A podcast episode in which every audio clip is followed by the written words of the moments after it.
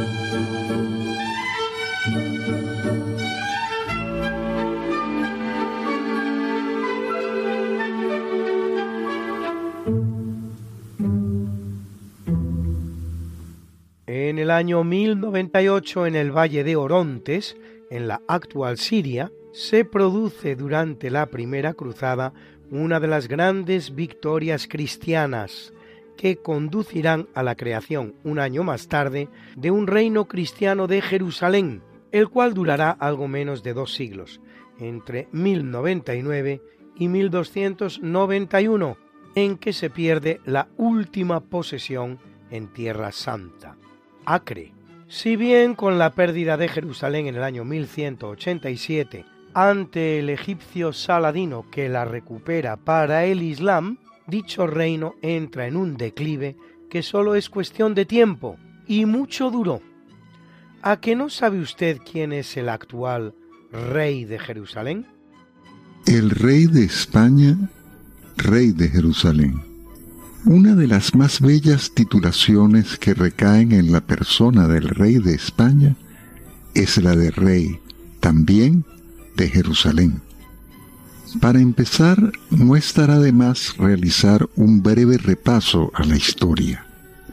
El reino de Jerusalén se constituye cuando el 15 de julio de 1099 la ciudad de Jerusalén es conquistada por los cristianos llamados en Santa Cruzada cuatro años antes, en 1095, por el Papa Urbano II.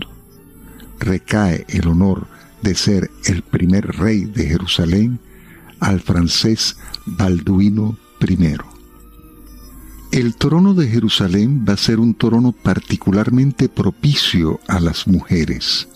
Así, son reinas de Jerusalén Melisenda, Sibila, Isabel I, María de Monferrato o Isabel II. Dos mujeres interesan a nuestra historia.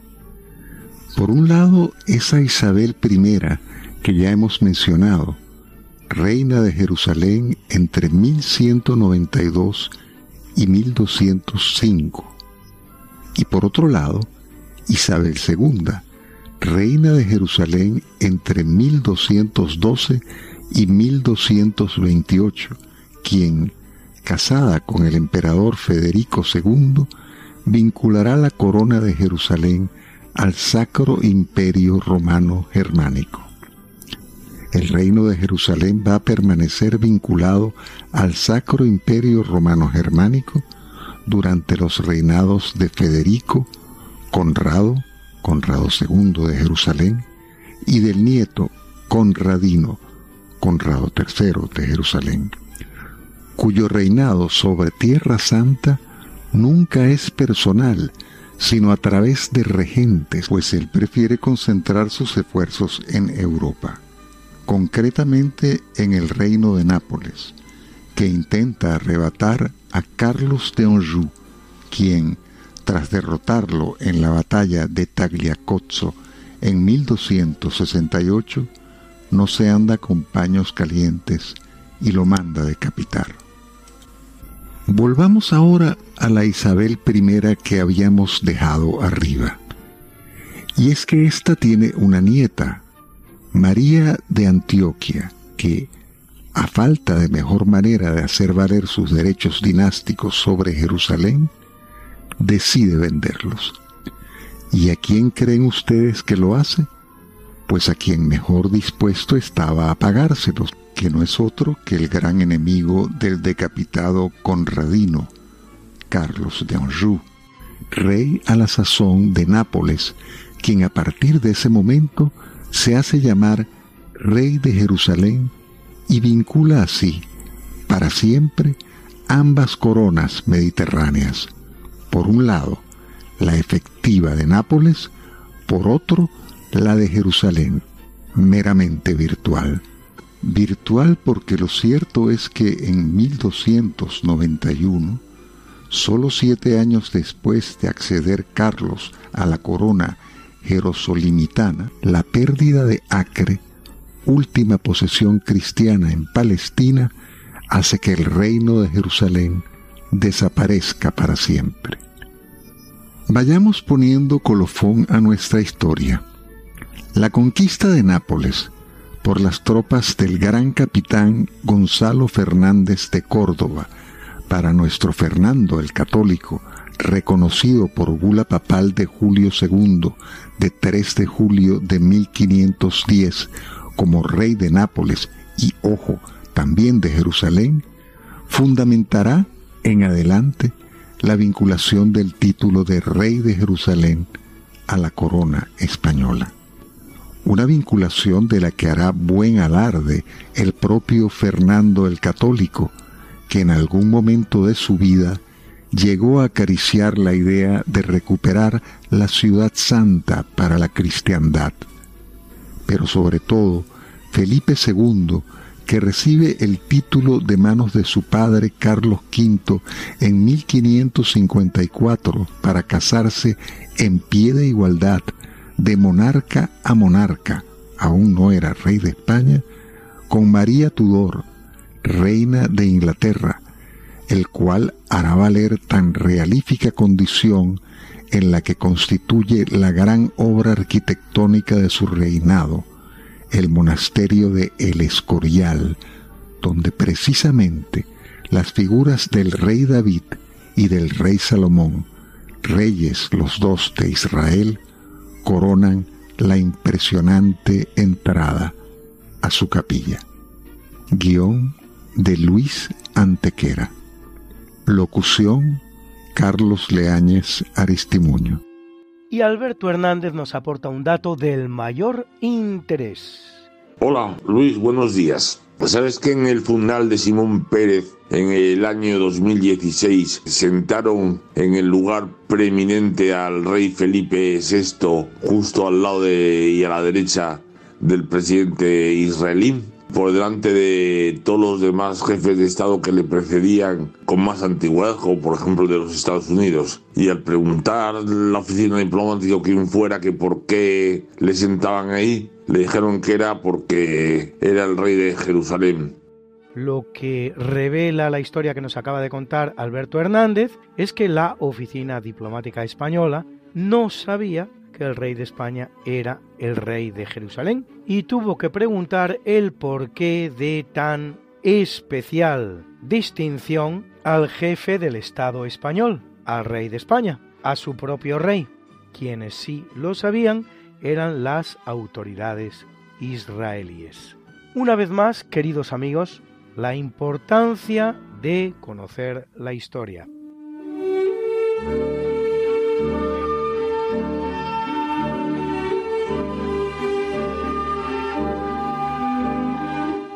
Año 1421, en el territorio que hasta ese momento se llama La Moraleja, el infante Enrique, hijo de Fernando I de Aragón, conocido como Fernando de Antequera por su conquista de la bella ciudad, cruce de caminos que es Antequera, funda la noble y no menos bella ciudad de Villanueva de los Infantes, en la provincia de Ciudad Real, que según un minucioso trabajo realizado por un equipo de la Universidad Complutense de Madrid, dirigido por Francisco Parra Luna, en el año 2005 sería esa ciudad de la Mancha de la que aquel escritor del siglo XVII no quería acordarse y en cuya iglesia de San Andrés se haya enterrado ni más ni menos que don Francisco de Quevedo, el tercer escritor en importancia de la lengua castellana que hablan 500 millones de personas en el mundo. En cualquier país, lugar de culto. Aquí apenas un lugar de la Mancha.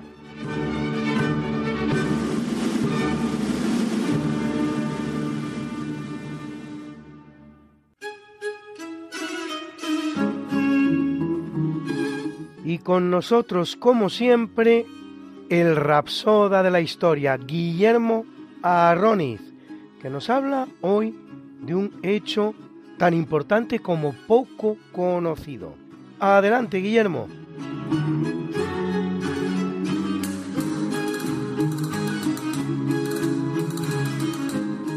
Hola, ¿qué tal? Mariate, Luis y muy queridos oyentes. Hoy vengo a hablaros de un hecho histórico que implica a dos personajes bien conocidos, eh, el rey Fernando de Aragón y la reina Isabel de Castilla. Pero no hablaré de ellos, sino más bien del hecho histórico. Hablaré de la firma de la unificación de Gran Canaria en 1483, que tuvo lugar en Calatayud, tan lejos de nuestras queridas islas. La visita a Calatayud que pude realizar porque me invitaron a un recital poético que está relacionado también con la cata de vinos, gracias a Blanca, me llevó a conocer este monumento completamente inesperado a la firma de la unificación de Gran Canaria. Y por lo tanto el poema se lo dediqué a Blanca, pero también a Bebi y a José, que fueron anfitriones míos en la isla.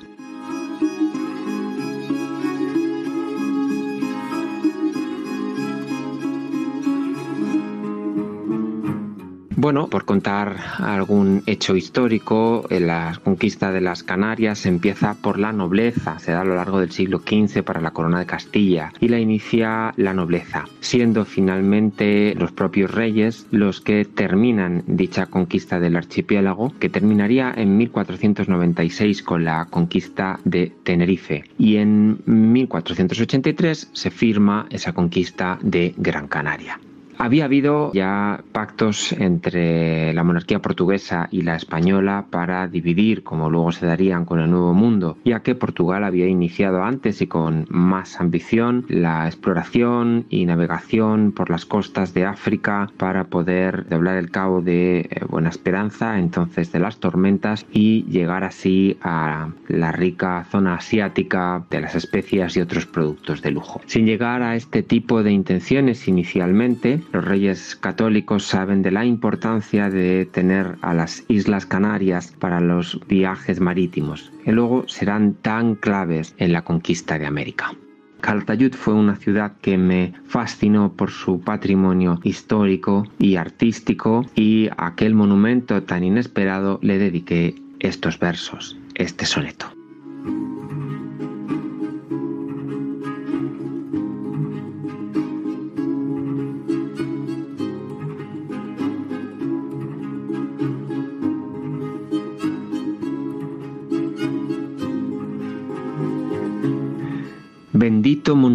Que proclama el fin de una contienda, buena nueva, que dura por los siglos y aunque llueva, no borra la alegría con que llama.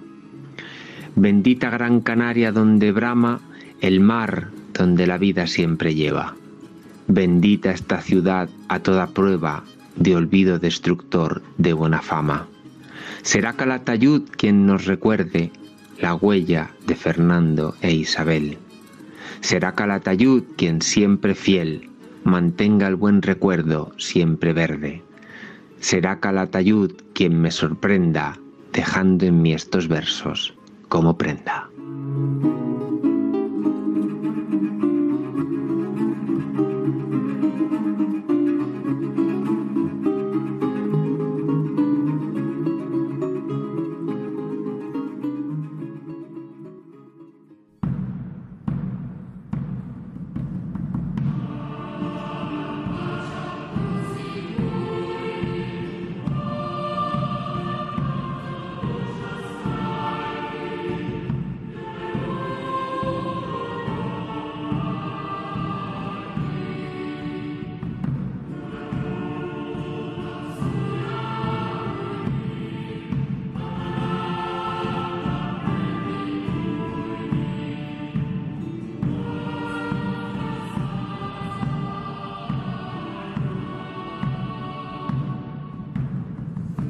En el capítulo siempre fecundo de la conquista, colonización y evangelización de América por los españoles que va a permitir a los indígenas americanos el tránsito del neolítico al renacimiento. En apenas dos generaciones un tránsito que a los europeos había costado 7.000 enteros años, en 1552 el explorador español Pedro de Valdivia funda en Chile la ciudad de Santa María la Blanca de Valdivia generalmente conocida como Valdivia. Solo hasta 1600, es decir, durante dos siglos, los españoles fundarán no menos de 700 ciudades en América, más de mil hospitales, 30 universidades, miles de kilómetros de caminos, un centenar de catedrales, miles de iglesias, escuelas para niños y tantas y tantas instituciones más. Haciendo posible todos ellos y muchos más tres siglos de pax hispana sin precedentes en la historia americana, la cual, una vez que España abandone el escenario, conocerá más de dos centenares de conflictos, tanto civiles como entre vecinos.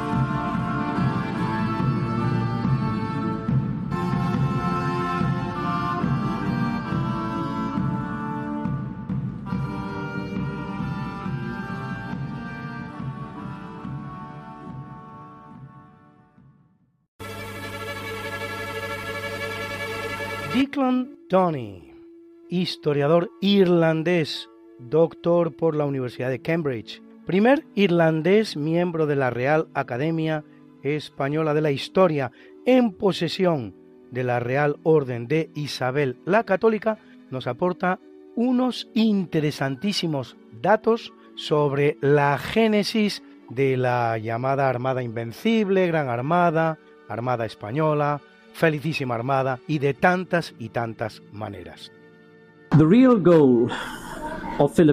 El verdadero objetivo de Felipe II era neutralizar Inglaterra.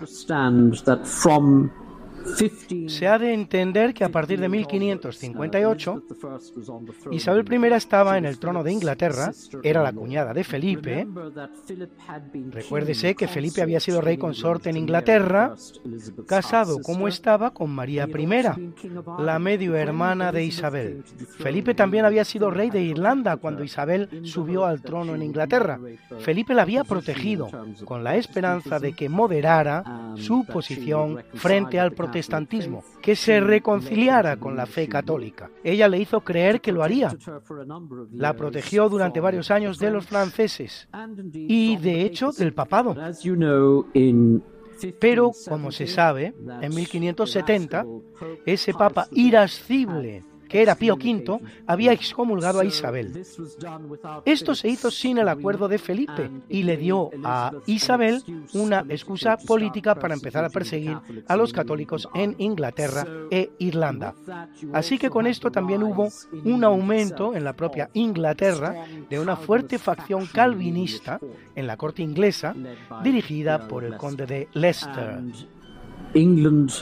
Inglaterra se vinculó mucho con el movimiento político calvinista internacional. Y así España se vio implicada en las revueltas en Holanda, por ejemplo, a los hugonotes en Francia, las guerras de religión francesas, que habían comenzado después de 1560 por lo que Felipe se enfrentaba a la guerra en varios frentes. Y la contrarreforma católica también se enfrentaba a la guerra en varios frentes de los calvinistas internacionales. Se ha de entender que a partir de 1580, varios piratas ingleses obtenían grandes éxitos contra españoles y flamencos entre el norte y el sur de Europa y también en el comercio transatlántico.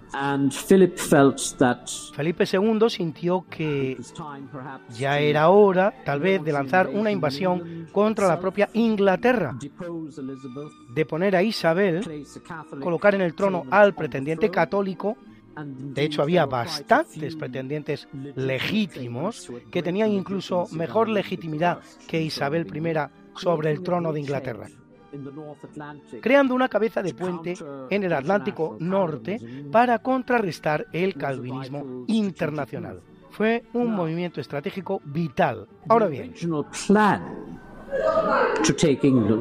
el plan original para tomar Inglaterra no fue realmente concebido por Felipe II. En realidad se originó con el marqués de Santa Cruz, Álvaro de Bazán, el gran almirante de Castilla, que dirigió la campaña de las Azores en 1583 para recuperar estas islas de las Azores del prior de Crato, don Pedro, el pretendiente portugués, que tenía apoyo inglés. Y en esta expedición había un grupo de exiliados irlandeses, conocidos como los, los exiliados Geraldine del condado de Desmond, que se habían exiliado tras la derrota de la Segunda Guerra de Desmond entre 1580 y 1580 Así que lo que tenemos es una migración de militares irlandeses hacia los servicios españoles a partir de esta época en mayor número. Y había un grupo de exiliados Geraldine marineros, soldados, navegantes, que trabajaron con Álvaro de Bazán en su conquista de las Azores. Y a través de sus conversaciones con ellos y hacerse una idea de que la situación era parecida en Irlanda, Álvaro de Bazán elaboró un plan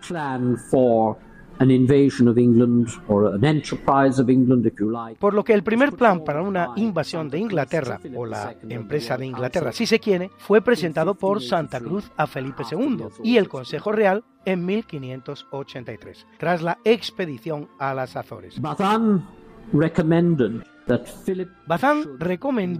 que Felipe II invadiera y tomara Irlanda primero y habiendo asegurado Irlanda como cabeza de puente, entonces se podría hacer un movimiento de invasión de pinza entre fuerzas españolas e irlandesas desde el oeste y fuerzas borgoñonas españolas desde el sureste y Flandes. Invasión en pinza desde el oeste y el sudeste hacia la propia Inglaterra.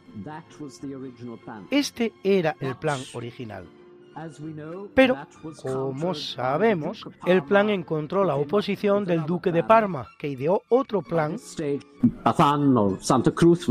A estas alturas, Bazán o Santa Cruz estaba ya muerto. Y Parma sugirió que Medina Sidonia dirigiera la flota de la Armada a Flandes primero y que dejara a Irlanda al margen, lanzando en su lugar la invasión desde el sudeste, desde Flandes a Kent, para tomar Londres primero. well, if Philip had stuck with the original plan of Santa Cruz, things might have been different. but the rest is history. An opportunity missed. Y bueno, si Felipe II se hubiera quedado con el plan original de Santa Cruz, las cosas podrían haber sido diferentes. El resto es historia, una oportunidad perdida.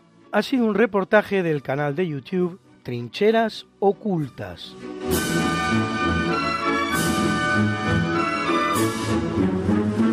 En 1724, con 16 años de edad, es proclamado rey de España Luis I. Su reinado apenas dura seis meses, ya que en el mes de agosto muere de viruela. A pesar de su corta edad, estaba casado con la princesa Luisa Isabel de Orleans, hija de Felipe II de Orleans, que tenía 12 años y desde dos años antes. Luisa Isabel padecía de un severo trastorno de la personalidad que le llevaba a presentarse sucia y maloliente, exponer sus partes íntimas, no comer en la mesa para hacerlo luego de manera compulsiva, desnudarse para limpiar con sus vestidos cristales y otros objetos, y tantas y tantas cosas. Parece que Luis llegó a escribir a su padre. No veo otro remedio que encerrarla lo más pronto posible, pues su desarreglo va en aumento. Luis se haya enterrado en el monasterio del Escorial, siendo el primer Borbón que lo hace, pues su padre, el primer Borbón en el trono de España, está enterrado en el Palacio de la Granja, junto a la bella ciudad de Segovia.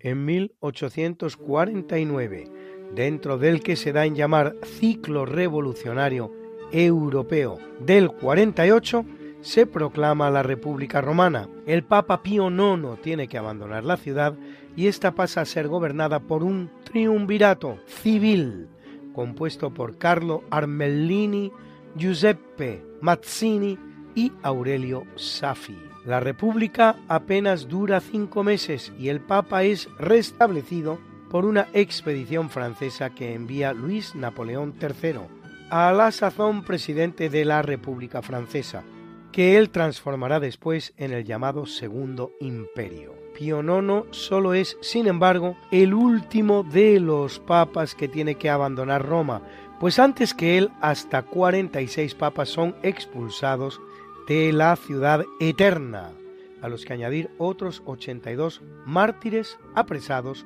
o desterrados. Lo que aunque hoy nos parezca ya un espectáculo irrepetible, quiere decir que prácticamente uno de cada dos papas no ha tenido una relación plenamente satisfactoria con la ciudad en la que tienen su sede. En cuanto a Pío IX, su pontificado dura 31 años, 7 meses y 22 días, el más largo de la historia de la Iglesia, excepción hecha del de San Pedro.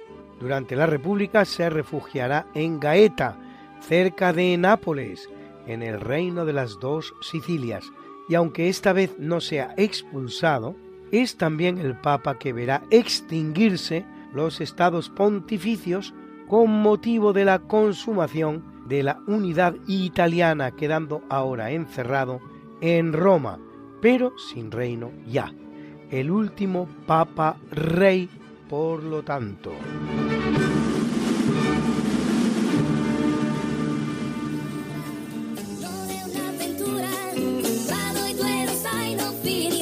Que quieres volvernos a escuchar porque no puedes esperar hasta la próxima semana, que te perdiste un programa y no te lo perdonas, que quieres mandarle el programa a un amigo tuyo al que sabes que le va a gustar.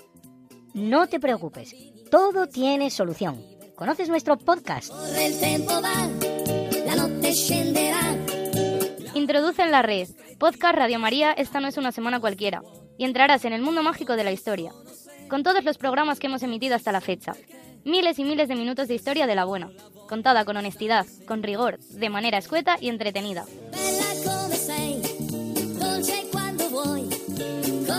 Ya sabes, el podcast de Esta no es una semana cualquiera. Para oír la radio cuando tú quieras, donde tú quieras y con quien tú quieras.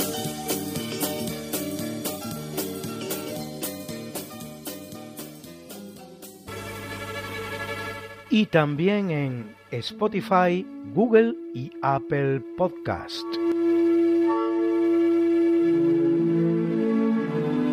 En 1851 se inaugura en España la segunda línea férrea, la que une Madrid y Aranjuez para el transporte de la familia real. Tres años antes ya se había puesto en funcionamiento la primera, la que unía Barcelona y Mataró, de 28 kilómetros de longitud, cuyo objetivo era iniciar una línea férrea que llegara hasta la frontera con Francia. Y aún antes, en 1837, la que unía también en España, pero en ultramar, las localidades cubanas de La Habana y Guines, segunda línea férrea de todo América, solo seis años posterior al primer ferrocarril estadounidense y séptima del mundo, con la finalidad de facilitar el transporte de las materias primas producidas en Cuba, como el café, el azúcar y otros.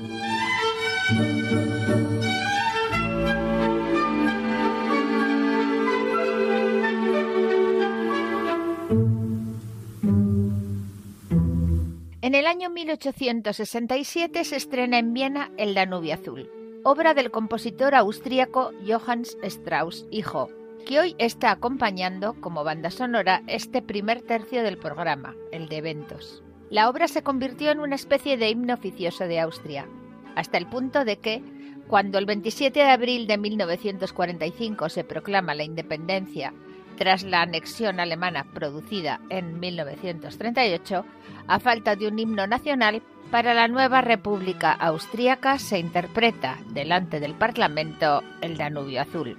El himno austríaco, el llamado Bundeshymne, es una melodía atribuida a Paul Braniski, contemporáneo de Mozart.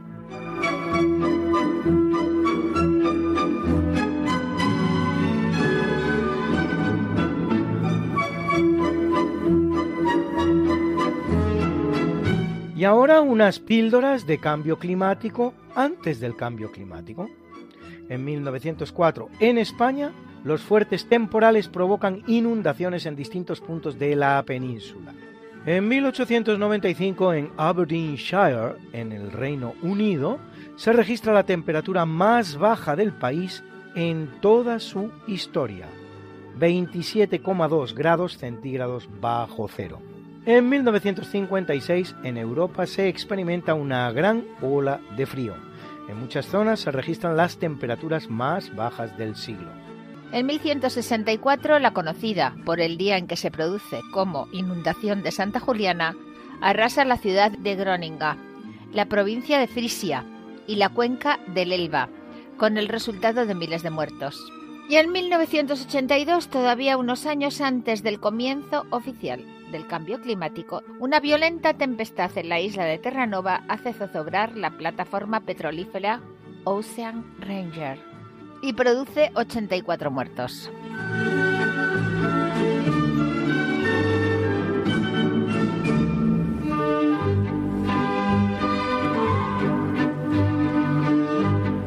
En 1950, el senador estadounidense Joseph McCarthy pronuncia un discurso en Willing en el que exhibe una lista de 205 nombres con actores, periodistas y militares que, según él, son comunistas infiltrados en el gobierno del presidente Harry Truman.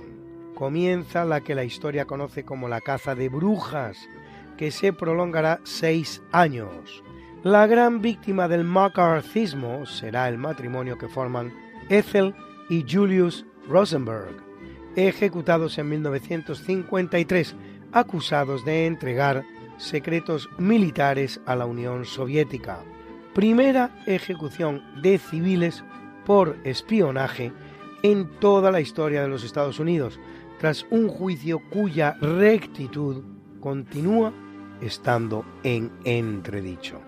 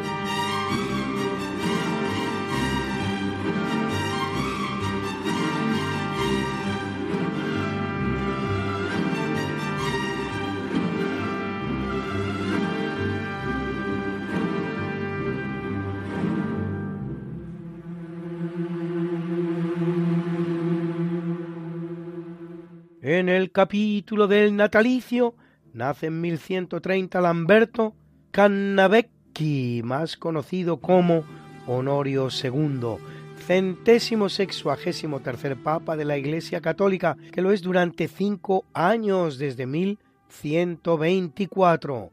Su elección coincide con la del que habría sido Celestino II, apoyado por la poderosa familia Frangipani. Por suerte para la Iglesia, Celestino renuncia, no llegando a producirse en esta ocasión el cisma. Honorio se verá involucrado en la llamada cuestión de las investiduras, el conflicto entre papado e imperio para el nombramiento de obispos, resuelto favorablemente a la Iglesia gracias a las buenas artes de Honorio. Combate a Roger de Sicilia, reclamando las tierras del sur de Italia para la Iglesia, pero al final tiene que ceder ante él. Aprueba la orden premostratense de San Norberto.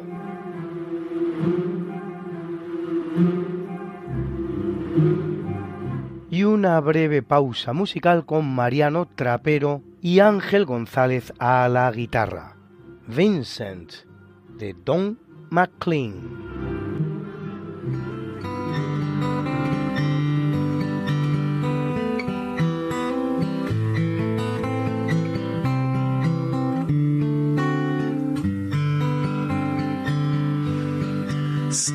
Starry, night. Paint your palette blue and gray. Look out on a summer's day with eyes that know the darkness in my soul. Shadows on the hills, sketch the trees and the daffodils catch the breeze and the winter chills in colors on the snowy linen land. Now I understand what you tried to say to me while you suffered for your sanity and how you tried to set them free. They would not listen they did not know how. Perhaps they'll listen now. Starry, starry night, flaming flowers that brightly blaze, swirling clouds in violet haze, reflecting Vincent's eyes of china blue changing hue. Morning fields of amber gray, weather faces lined in pain. I soothe beneath the artist's loving hand. Now I understand what you're trying to say to me you suffered for your sanity, and how you tried to set them free. They would not listen, they did not know how. Perhaps they'll listen now.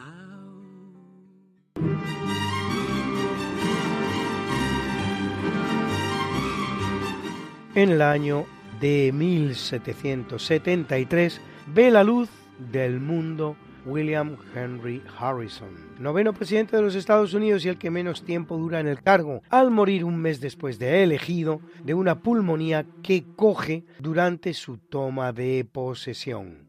Su muerte se resolverá mediante la asunción del cargo por su vicepresidente John Tyler ocho vicepresidentes han asumido la presidencia norteamericana a causa de la muerte del presidente y uno, Gerald Ford, a causa de su renuncia. Richard Nixon, constitucionalmente hablando,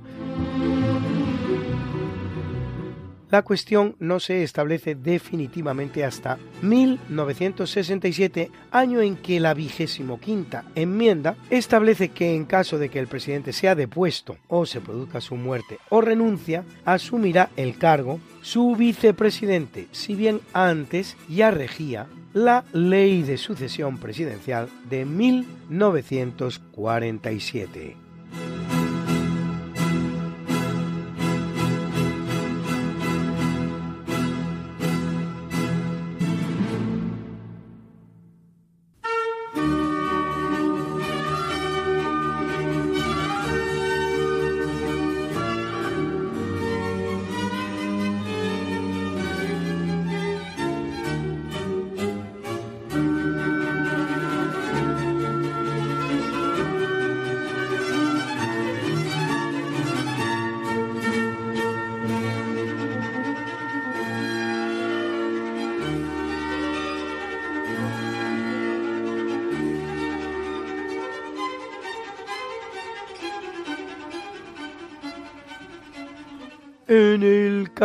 Del obituario Muere en el año 1384 uno de los grandes marinos de la historia de España, tan grande como desconocido, Fernando Sánchez de Tobar, almirante de Castilla, que tras verse implicado en la guerra civil entre Pedro I el Cruel o el Justiciero, que de las dos maneras se le conoce, y su hermano bastardo, Enrique II de Trastámara. A la postre, el vencedor, participará luego en la Guerra de los Cien Años entre Francia e Inglaterra.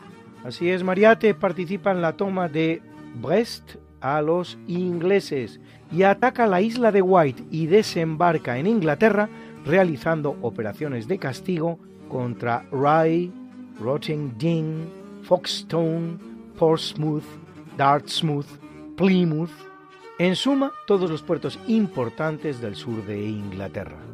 En una segunda campaña, entrando por la desembocadura del Támesis, llega hasta Gravesend, en las inmediaciones de Londres, todo lo cual desmiente y desmonta uno de los más consolidados mitos sobre los que reposa la historia inglesa, aquel según el cual desde la entrada en Inglaterra de Guillermo el Conquistador en 1066 ningún otro navío había asolado las costas inglesas ni ningún extranjero ocupado la isla. He aquí, Luis, que no solo lo hicieron, sino que esos extranjeros eran castellanos. Sánchez de Tobar participará en las guerras castellano-portuguesas, obteniendo numerosas victorias.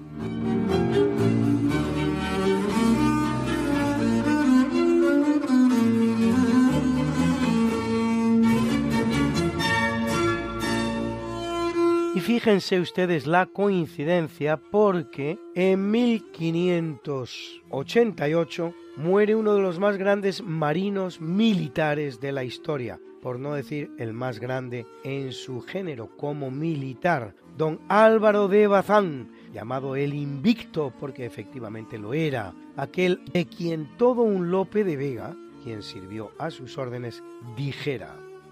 El fiero turco en Lepanto, en la tercera el francés y en todo mar el inglés, tuvieron de verme espanto. Rey servido y patria honrada, dirán mejor quién he sido por la cruz de mi apellido y con la cruz de mi espada. Hoy día, en la manchega localidad del Viso del Marqués, aún puede contemplarse su magnífico palacio, convertido en Archivo General de la Marina. No deja de resultar curioso que a la hora de construir su palacio lo hiciera justamente en La Mancha, en el centro de la península, alejado de todo mar, como si quisiera no volver a tener nada que ver con esa mar que tanta gloria le había dado. Pero la razón es exactamente la contraria. Se había instalado allí para que le llamaran del escenario que le llamaran, ya fuera el Mediterráneo al este, el Atlántico al oeste, el Cantábrico al norte o el Atlántico y el Mediterráneo al sur, poder ponerse a disposición del rey en el menor tiempo posible.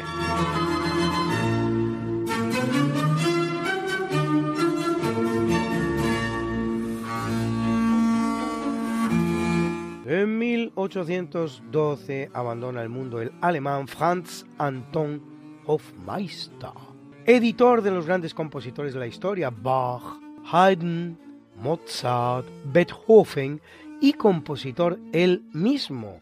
De hecho, su concierto para bajo doble en mi mayor viene acompañando hoy este obituario.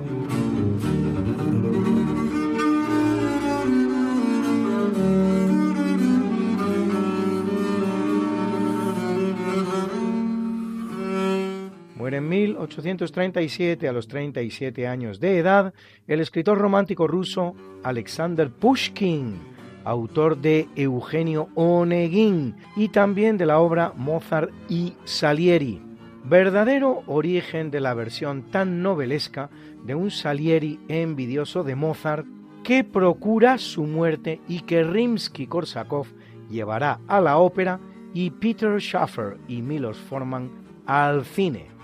Muere Pushkin herido de muerte en un duelo con el militar francés Georges Dantes por un asunto de celos concerniente a la esposa del ruso.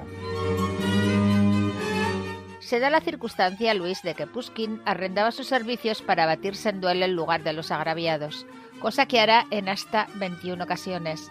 Pero se trata de una profesión muy mala, en la que una sola derrota basta para sacarte del circuito.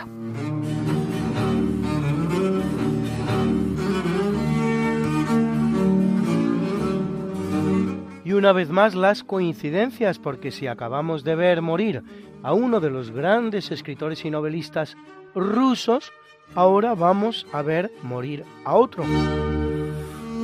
Y en el año 1881 abandona finalmente el mundo Fyodor Mikhailovich Dostoyevsky, uno de los grandes novelistas de la historia.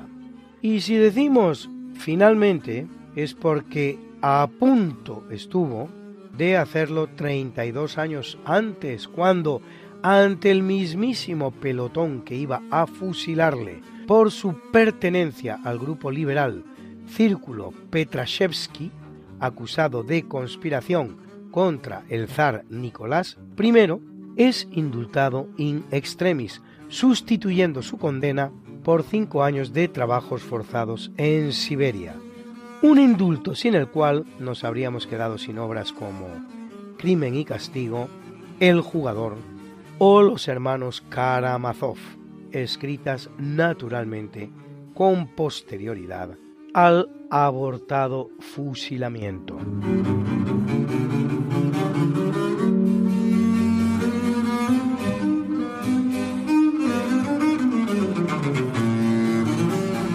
Y otro ruso todavía, porque en 1984 pasa al otro barrio el soviético Yuri Andropov, que solo 15 meses antes había relevado a Leonidas Brezhnev al frente de la Secretaría General del Partido Comunista Soviético, sustituido a su vez por Konstantin Chernenko. Comienza el desplome del régimen soviético que, cuando caiga en 1989, habrá sumido a Rusia en 72 años de miseria y tiranía comunistas y a las repúblicas soviéticas y varios países del este de Europa a varias décadas de la misma receta.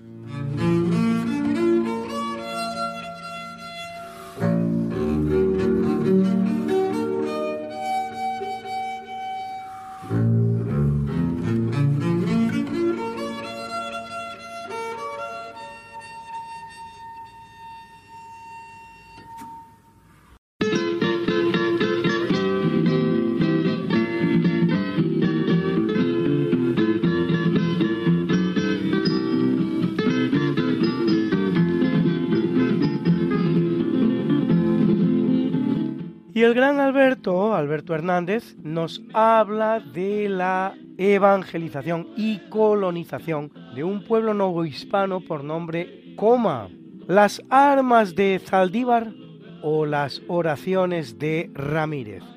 Juzguen ustedes. Año 1599, Nuevo México. Cinco españoles, soldados, han muerto atacados por los indígenas. El gobernador se da cuenta que tiene que sofocar esta rebelión y bueno, exige la entrega de los responsables. Los indios se niegan totalmente y entonces el gobernador se da cuenta que la única forma de someterlos es atacarles un pueblo que se llama Coma. Es un pueblo que está en una montaña y es prácticamente inexpugnable. Allí se dirige como jefe Vicente Zaldívar, sargento mayor. Este divide a sus 70 hombres en grupos de 12 y combina la rendición que le entregan los culpables. Como los indios no lo hacen, empieza el ataque. Por la noche manda que talen una escalera en la roca por la parte más abrupta y suban al cañón pedrero. Y eso hacen, suben el cañón pedrero, mientras tanto otro grupo de 12 ha talado árboles y también lo suben. Por la parte norte, al lado opuesto a donde está la escalera, los españoles atacan un ataque de diversión los indios acuden allí y mientras tanto da tiempo a hacer el puente sobre el barranco y que crucen 12 soldados. El último soldado tiene la mala fortuna de romper una cuerda, con lo cual el puente lo dejan utilizado. Entonces otro soldado del otro grupo pega un salto bestial, grandioso, con una cuerda y consigue llegar al otro lado y allí con esta cuerda de más vuelve a traer puente de más y entonces ya puede recibir refuerzos. La lucha es encarnizada. Los indios que defienden son 500 y tienen que tomar la ciudad casa por casa. Bueno, destruyen dos terceras partes de la ciudad y ya los indios se rinden entregan a los culpables y entonces, sentado el honor de las armas, se regresan a la capital con el compromiso formal de los indios de acatar la soberanía del rey de España, pero esto solo es formalmente, realmente no la acatan. ¿Cómo se soluciona el problema? El problema lo solucionará unos cuantos años más tarde un fraile, Juan Ramírez. Este va a montar allí una misión en el pueblo de Acoma, que es el pueblo que ha sucedido todo esto, y decide presentarse sin armas y sin escolta. Los indios en cuanto lo ven le empiezan a pedrear, etcétera, etcétera. Pero una niña que estaba por allí viendo cómo lo hacían resbala y cae por la montaña. Tiene la suerte de que en vez de caer directamente al vacío, va tropezando con distintas partes de la ladera y bueno, llega sana abajo. Pero los indios no la ven. Entonces el padre este se da cuenta, coge a la niña en brazos y se la sube a los indios. Los indios creen entonces que los españoles están protegidos por un ser superior y entonces sí, acatan de buen grado la religión católica y se hacen súbditos del rey de España. Bueno, esto es todo por hoy. Buenos días y mañana será otro día.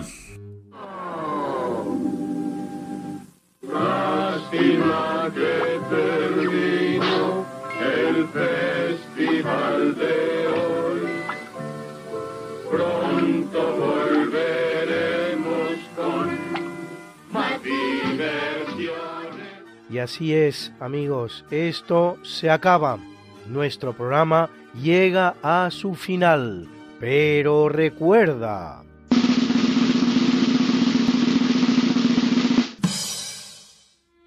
Conocer la historia es fundamental. Solo un ejemplo. Si uno sabe que el clima siempre cambió, no se preocupa cuando lo ve cambiar.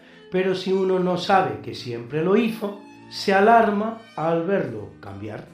Ludovico Antiguo.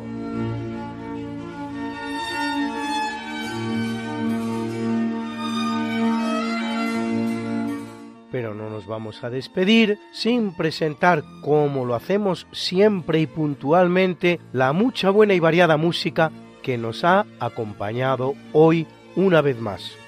Y en el tercio de eventos, el Danubio Azul de Johann Strauss, hijo, era la orquesta de conciertos vienesa que dirigía Alfred Scholz. En el natalicio hemos escuchado la danza del fuego del gran compositor español Manuel de Falla, interpretada por la Cincinnati Pops Orchestra que dirigía Erich Kunzel y en el obituario el concierto para bajo doble en mi mayor de Franz Anton Hofmeister. Era Die Kölner Academy, dirigida por Michael Alexander Willens. Al bajo doble, David Sinclair.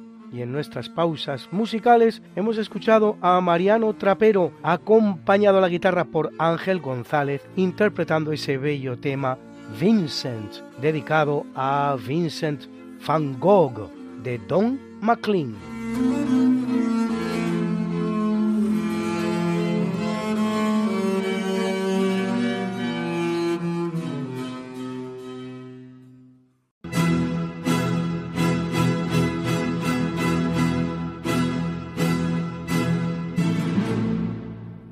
Esta no es una semana cualquiera, a que teníamos razón. La historia, ¿cómo es? Y no como nos gustaría que fuera. Hasta el próximo programa. Se despiden de ti, Mariate Aragonés y Luis Antequera. Pero yo te veo muy pronto en el programa de Javier Ángel Ramírez, Diálogos con la Ciencia, el jueves a las 12 de la noche, o lo que es lo mismo, el viernes a las 0 horas, con nuevos episodios de nuestra apasionante historia. No te lo pierdas. Les hemos ofrecido en Radio María Esta no es una semana cualquiera, con Luis Antequera y Mariate Aragonés.